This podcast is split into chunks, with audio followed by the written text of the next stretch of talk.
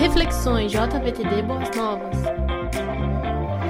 Como é bom estar com vocês novamente, nós aqui, vocês todos aí, mas o importante é sabermos fundamentos da teologia. Eu sempre costumo dizer nas classes nas quais eu leciono, principalmente aqui na classe de batismo da Igreja Batista Boas Novas, que se quisermos, se queremos construir bem alto, nós precisamos antes cavar bem fundo. Então quero convidar vocês para hoje começarmos mais uma etapa e a segunda que nós vamos estar falando sobre a fé. O Credo dos Apóstolos começa com uma declaração muito forte, começa com uma declaração declaração muito contundente: creio em Deus. Se nessa etapa você já conseguir memorizar, conseguir compreender a, a dimensão do que temos falado e do que foi defendido, elaborado e desenvolvido dentro dessa declaração, eu tenho certeza que isso vai ser um grande diferencial na sua vida cristã. Falamos na semana passada, conforme já conversamos há pouco aqui com os jovens, sobre a a questão científica, prova da existência de Deus. Falamos sobre a questão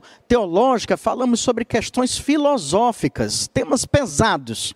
Mas conforme dito pelo pastor Wagner, a gente não pode ficar alienado desse mundo. É interessante que essa série de estudos tem nos mostrado isso aí. Nós podemos ter uma fé firme, uma fé convicta, sem ser uma fé baseada somente em coisas superficiais.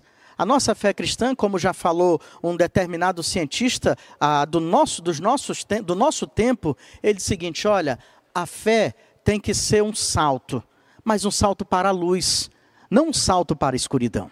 Então hoje eu quero convidar você a dar um salto comigo, a dar um salto com esses jovens, não para algo desconhecido, não para algo que somente nós dizemos, ah, nós cremos em Deus, mas darmos um salto para a luz, um salto para a luz que vem de Deus e daquelas pessoas que no passar da história compreenderam a grandeza do que é ter fé, do que é crer em Deus.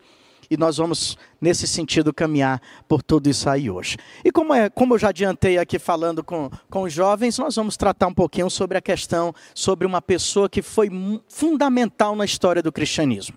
O nome dela? Martinho Lutero conhecido ah, especialmente por ter sido o grande cabeça da reforma protestante. Eu no seminário tive um professor, ah, um dos meus professores de teologia, que ele dizia o seguinte: olha, um bom pastor ele não pode esquecer jamais a data da reforma protestante. E ele falou tanto isso que eu nunca esqueci. 31 de outubro de 1517. 31 de outubro de 1517. Então, eu quero convidar você a irmos agora até o século XVI, como temos feito tantas viagens aí pelo tempo. Hoje, como falei, não de peso tão científico, tão filosófico, mas teológico e bíblico. E quero levar você para época de 1516 até 1520, que foi quando Martinho Lutero escreveu dois ensaios teológicos para falar e para desenvolver o seu pensamento sobre fé. Lembremos baseado no que já falamos ah, no programa anterior, no culto anterior, que a fé foi muito agredida, muito combatida. A declaração creio em Deus, ah, pelos racionalistas, era um absurdo. Eles não aceitavam que uma pessoa pudesse simplesmente dizer creio em Deus, o Todo-Poderoso. Eles diziam, mas crer como, se você não tem como provar a existência dele? E nós já passamos por essa etapa e dizemos que a crença ela vai muito além do que a prova da existência de Deus. Embora pensadores no passado, inclusive filósofos, ah, demonstraram que existem muitos argumentos que podem contribuir, podem corroborar para a ideia de que Deus é o Criador, é o arquiteto do universo e de todas as nossas vidas. Martinho Lutero, para ser mais preciso, em 1520 e também um pouquinho antes, em 1516, ele começou a escrever ah, aquilo que seria caracterizado por dois ensaios sobre questões teológicas. Porém, nesses ensaios, ele ficou focado mais sobre a questão da fé. E nós trabalhamos já sobre as questões intelectuais. Porém, quando escreveu esses, esses comentários, esses ensaios, Martinho Lutero defendeu o seguinte pensamento no seu coração e na sua mente, ele tinha a seguinte ideia: a fé não pode ser levada em consideração somente pela compreensão intelectual. Lembremos que muitos pensadores tentaram mostrar para filósofos e cientistas que era possível a fé e a razão caminharem juntas. A fé não deve concorrer com a razão e nem a razão com a fé mas devem caminhar juntas. Deus criou tanto a fé no coração do homem, como a razão, como o raciocínio na mente do, da humanidade. elas podem e devem caminhar juntas. Mas para Martinho Lutero, ele dizia que somente a compreensão intelectual, somente o entendimento, somente a boa argumentação sobre a, a crença em Deus não seria suficiente. E baseado nesse, nesse pensamento dele foi que ele escreveu esses ensaios. O que, que quer dizer? O que, que, o que, que explorava esses ensaios? Tinham basicamente o que a gente pode resumir de, em três pontos. E são esses três pontos que eu quero tratar com todos vocês ah, nesse, nessa noite. Esses pontos, eles resumem ao pensamento de Martinho Lutero, é claro que embasado nas Escrituras Sagradas, e nós vamos ver esse, esse embasamento aqui hoje, porém, da seguinte forma. Né? Não bastava para Martinho Lutero somente compreender, ter a compreensão intelectual disso. Ele defendeu a fé e é o tema do nosso estudo de hoje, ele dizia que a fé está relacionada às promessas de Deus. A fé e as promessas de Deus. Se na semana passada nós falamos sobre a questão da fé e a ciência, da fé e o intelecto humano, hoje nós vamos acompanhar com esse grande teólogo, com esse grande servo de Deus que ficou, que escreveu o seu nome na história sobre a fé e as promessas de Deus. Era exatamente esse o argumento a principal de Martinho Lutero. Ele dizia o seguinte: não basta o intelecto, mas é preciso compreender que a fé pode ser marcada, a fé pode ser, deve ser embasada pela crença nas promessas de Deus. E ele defendeu três pontos, como eu já falei, que eu quero abordar com vocês a partir de agora. A primeira desses pontos, ele diz: a fé é uma referência pessoal, muito mais, ou então antes, de, que ser, antes de ser puramente histórica. A fé é uma referência pessoal antes de ser uma referência histórica. Ou então é mais importante ter uma referência pessoal sobre a fé do que simplesmente uma referência histórica. O que, que Martinho Lutero quis dizer com esse pensamento? E aqui é importante para a gente que a gente vai começar a caminhar na direção da teologia propriamente dita. Né? Quando Martinho Lutero diz, olha, a fé é uma referência pessoal, e nesse ensaio, que é bem extenso, e aqui a gente vai procurar resumir, Martinho Lutero está nos falando do, do, do seguinte ponto. Ele diz: olha, não basta ter essa, esse entendimento do Cristo histórico.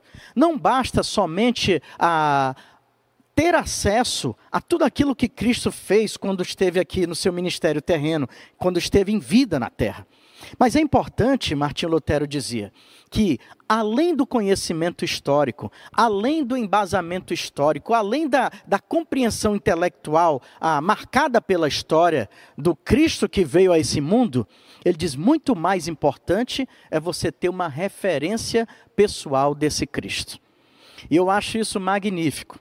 E eu diria que a gente começa a criar uma teologia muito forte dessa expressão creio em Deus a partir desse, desse desenvolvimento desses ensaios de Martinho Lutero.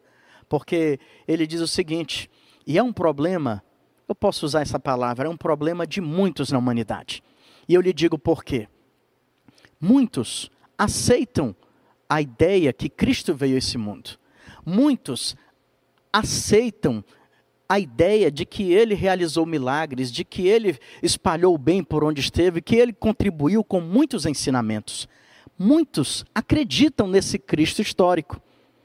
O grande problema, e eu quero falar isso aí de uma forma muito pessoal para você, é que o grande problema de muitos nessa humanidade é que, embora acreditem que esse Cristo fez a sua história, fez grandes realizações no mundo enquanto esteve aqui, muitos desconhecem esse Cristo na sua história pessoal. E aqui está o grande lance desse primeiro ponto desses ensaios de Martinho Lutero. O que ele quis dizer com essa a referência pessoal deve vir antes da referência histórica. Ele está dizendo o seguinte: não basta eu conhecer o Cristo da história, é necessário que eu tenha uma história com esse Cristo. Eu vou repetir isso para você. Não basta você conhecer o Cristo da história. Muitos estudam sobre a vida de Cristo, muitos conhecem sobre os, os atos de Cristo na terra, mas é importante que você tenha uma referência pessoal, tenha uma história com Cristo. Isso é demais, isso é maravilhoso. Dizer que eu conheço algo é uma coisa, Dizer que eu experimentei de algo é totalmente diferente. Eu tenho um contato, eu tenho uma experiência pessoal. É muito diferente dizer que eu ouvi falar, de que eu conheço a teoria de tudo isso aí. Eu acho isso magnífico nessa teologia de Martinho Lutero, baseada no Credo dos Apóstolos.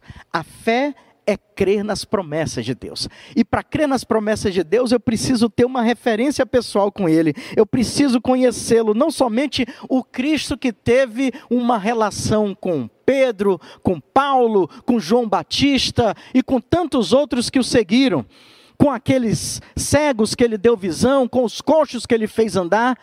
Martinho Lutero está dizendo: não basta eu compreender eu conhecer esse Cristo da história. É importante eu conhecer a história desse Cristo na minha vida. É saber que o Cristo que esteve com aqueles homens no passado, a, o Cristo que se relacionou com aqueles homens, o Cristo que realizou o cumprimento de muitas promessas divinas naquelas pessoas, naquela época, é o Cristo que pode se relacionar comigo de maneira semelhante. Isso não é magnífico, queridos? Isso não é magnífico, irmãos e irmãs?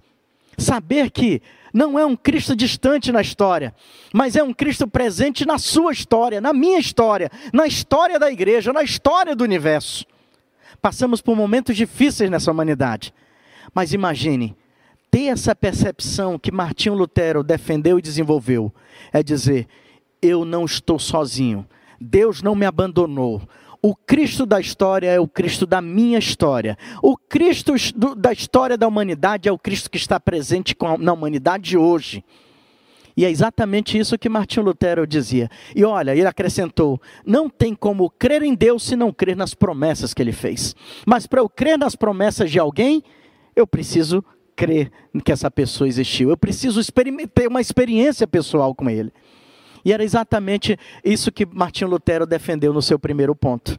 É preciso ter uma referência pessoal com Cristo, assim como os apóstolos tiveram, assim como tantas pessoas no passado tiveram. Mas ele diz: olha, é preciso você ter essa referência pessoal com Cristo e não somente uma referência histórica.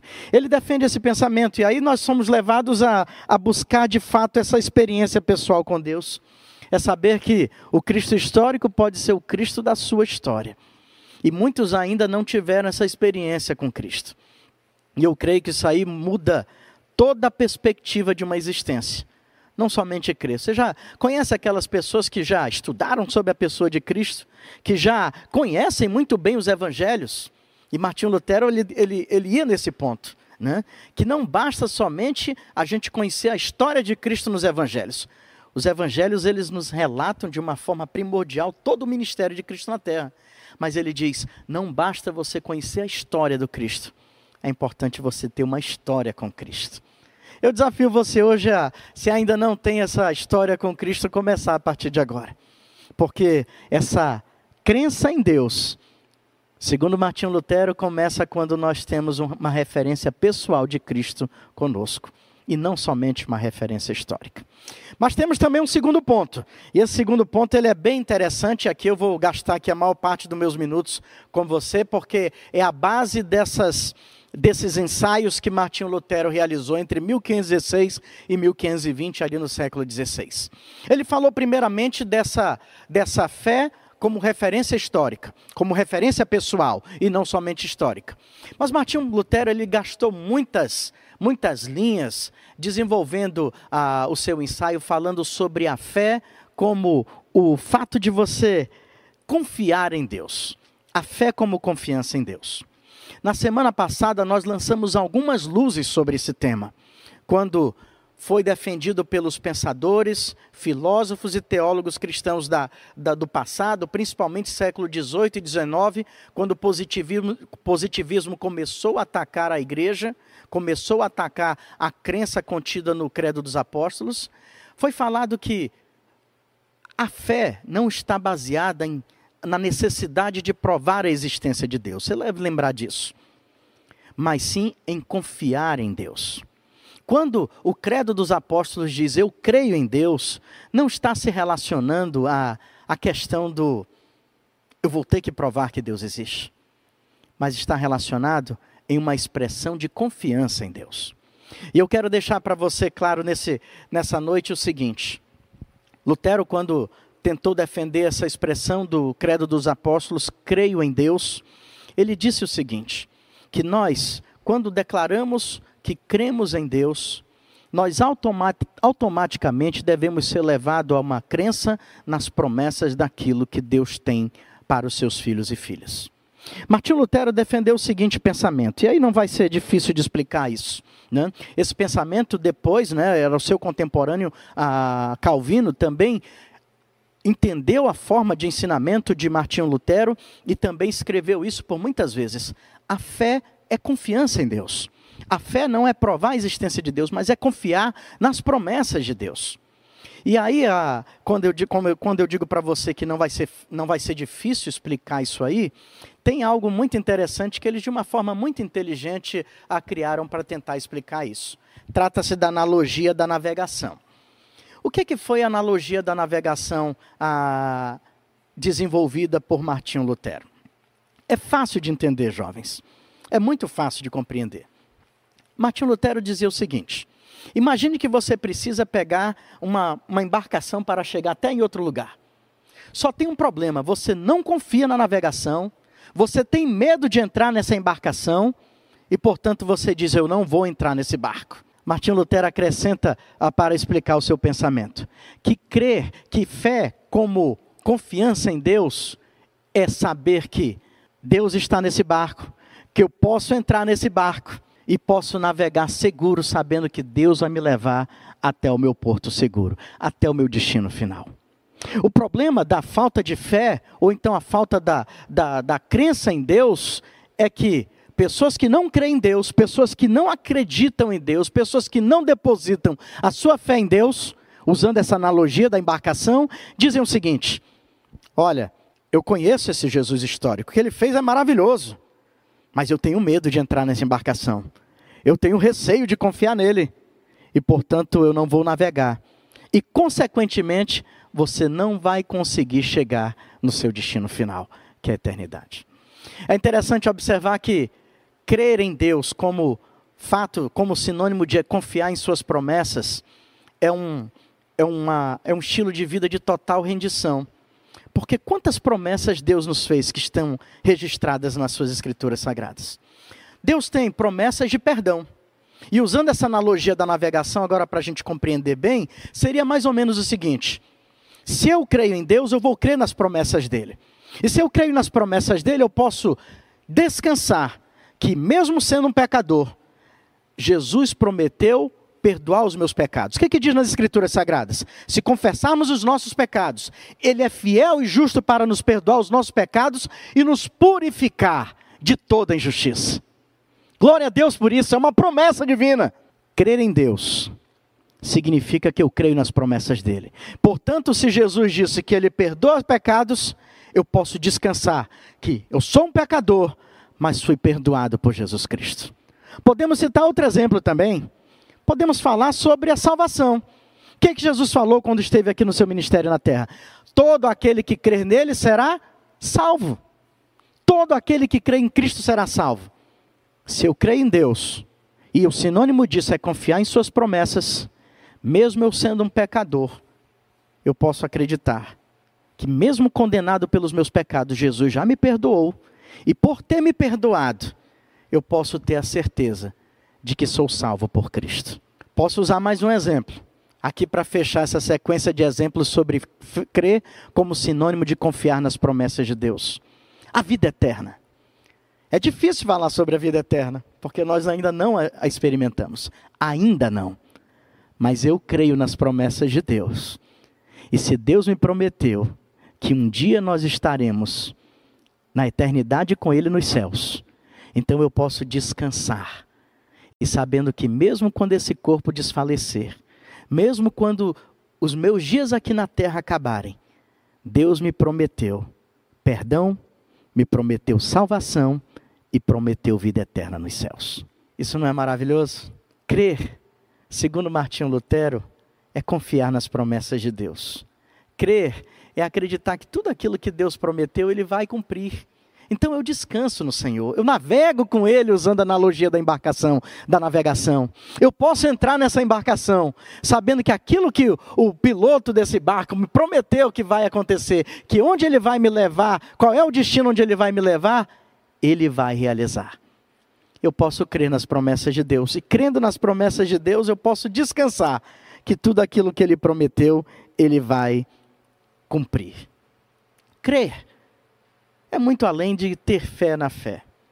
Nós, como pastores, sempre procuramos abordar esse tema porque alguns acreditam que basta ter fé na fé.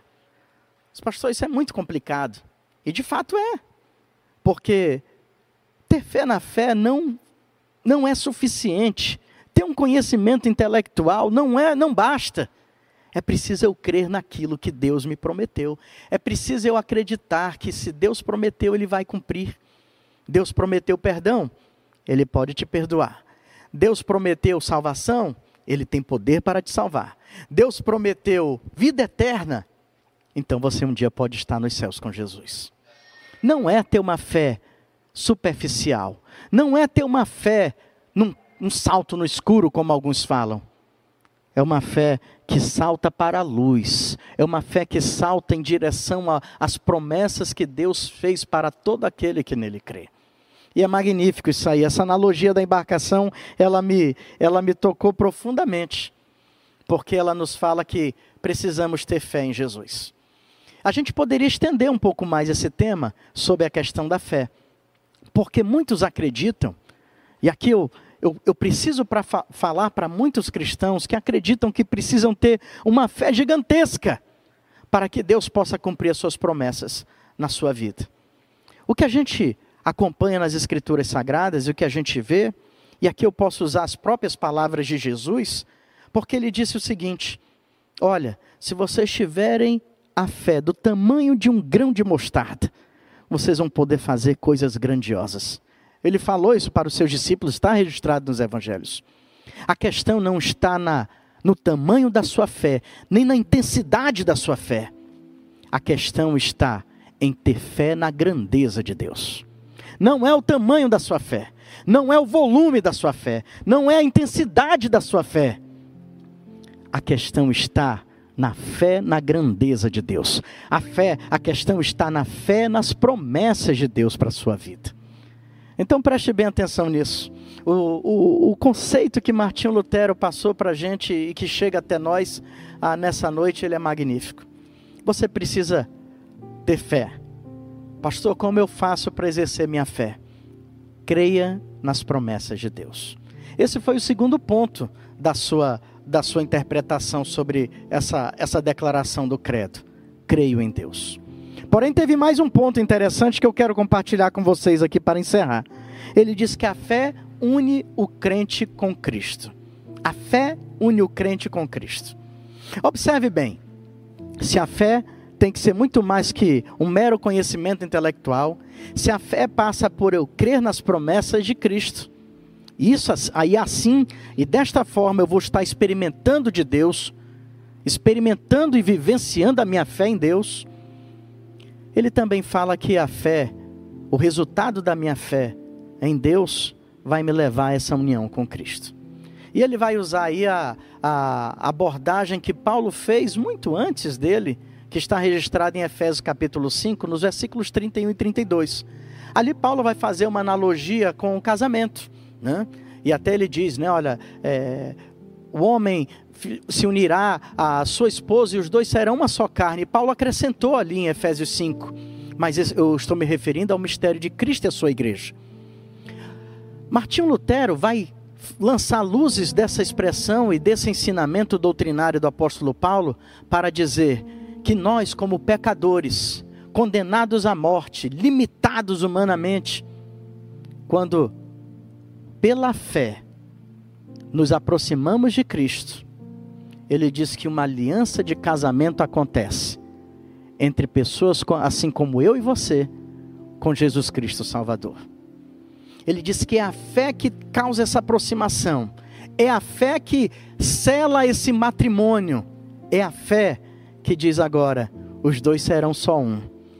Um homem pecador, um ser humano pecador, e o Cristo Santo, agora estão reunidos.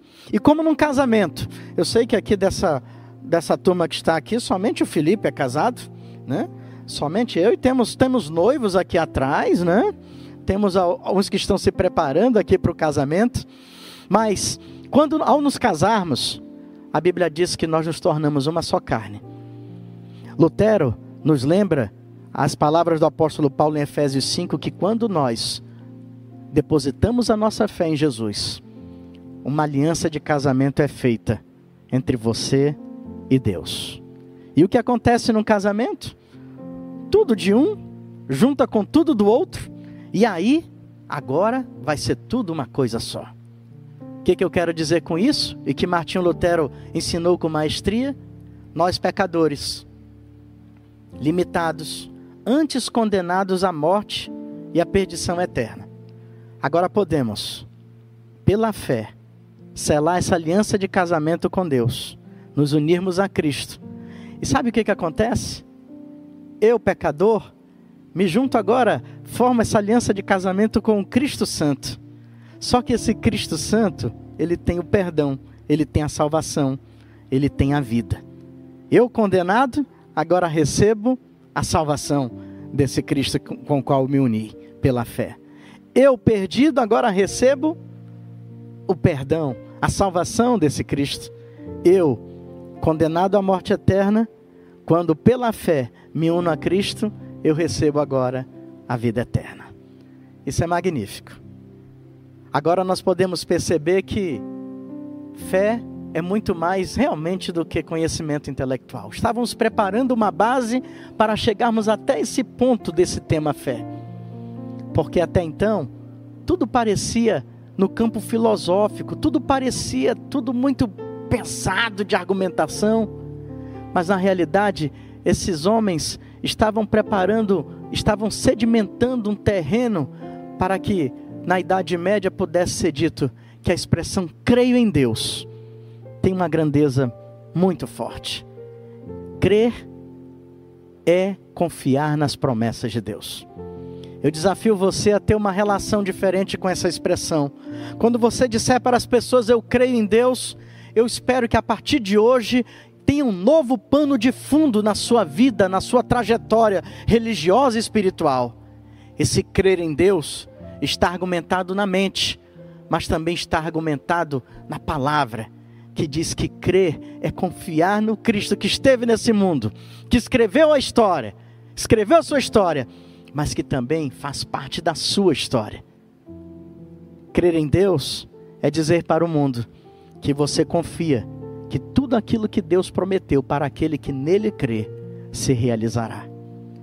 Crer em Deus é se unir a Cristo pela fé, sabendo que quando é selado esse, essa união, eu recebo todos os benefícios desse Cristo Salvador em minha vida. Agora nós chegamos num ponto dessa declaração que só podemos dizer que a fé ela envolve mente e envolve o coração. E eu desafio, eu convido, eu convoco você para que a partir de hoje a sua fé tenha uma, uma base muito mais sólida, porque nem foge do intelecto e também nunca abandonou o coração. Mas a fé é pela mente, pelo coração, confiar nas promessas de Deus, é se unir a Cristo, é ter um referencial pessoal com Deus. E eu oro para que você tenha a vivência e dia a dia a experiência dessa fé com Jesus. Que Deus abençoe a todos vocês.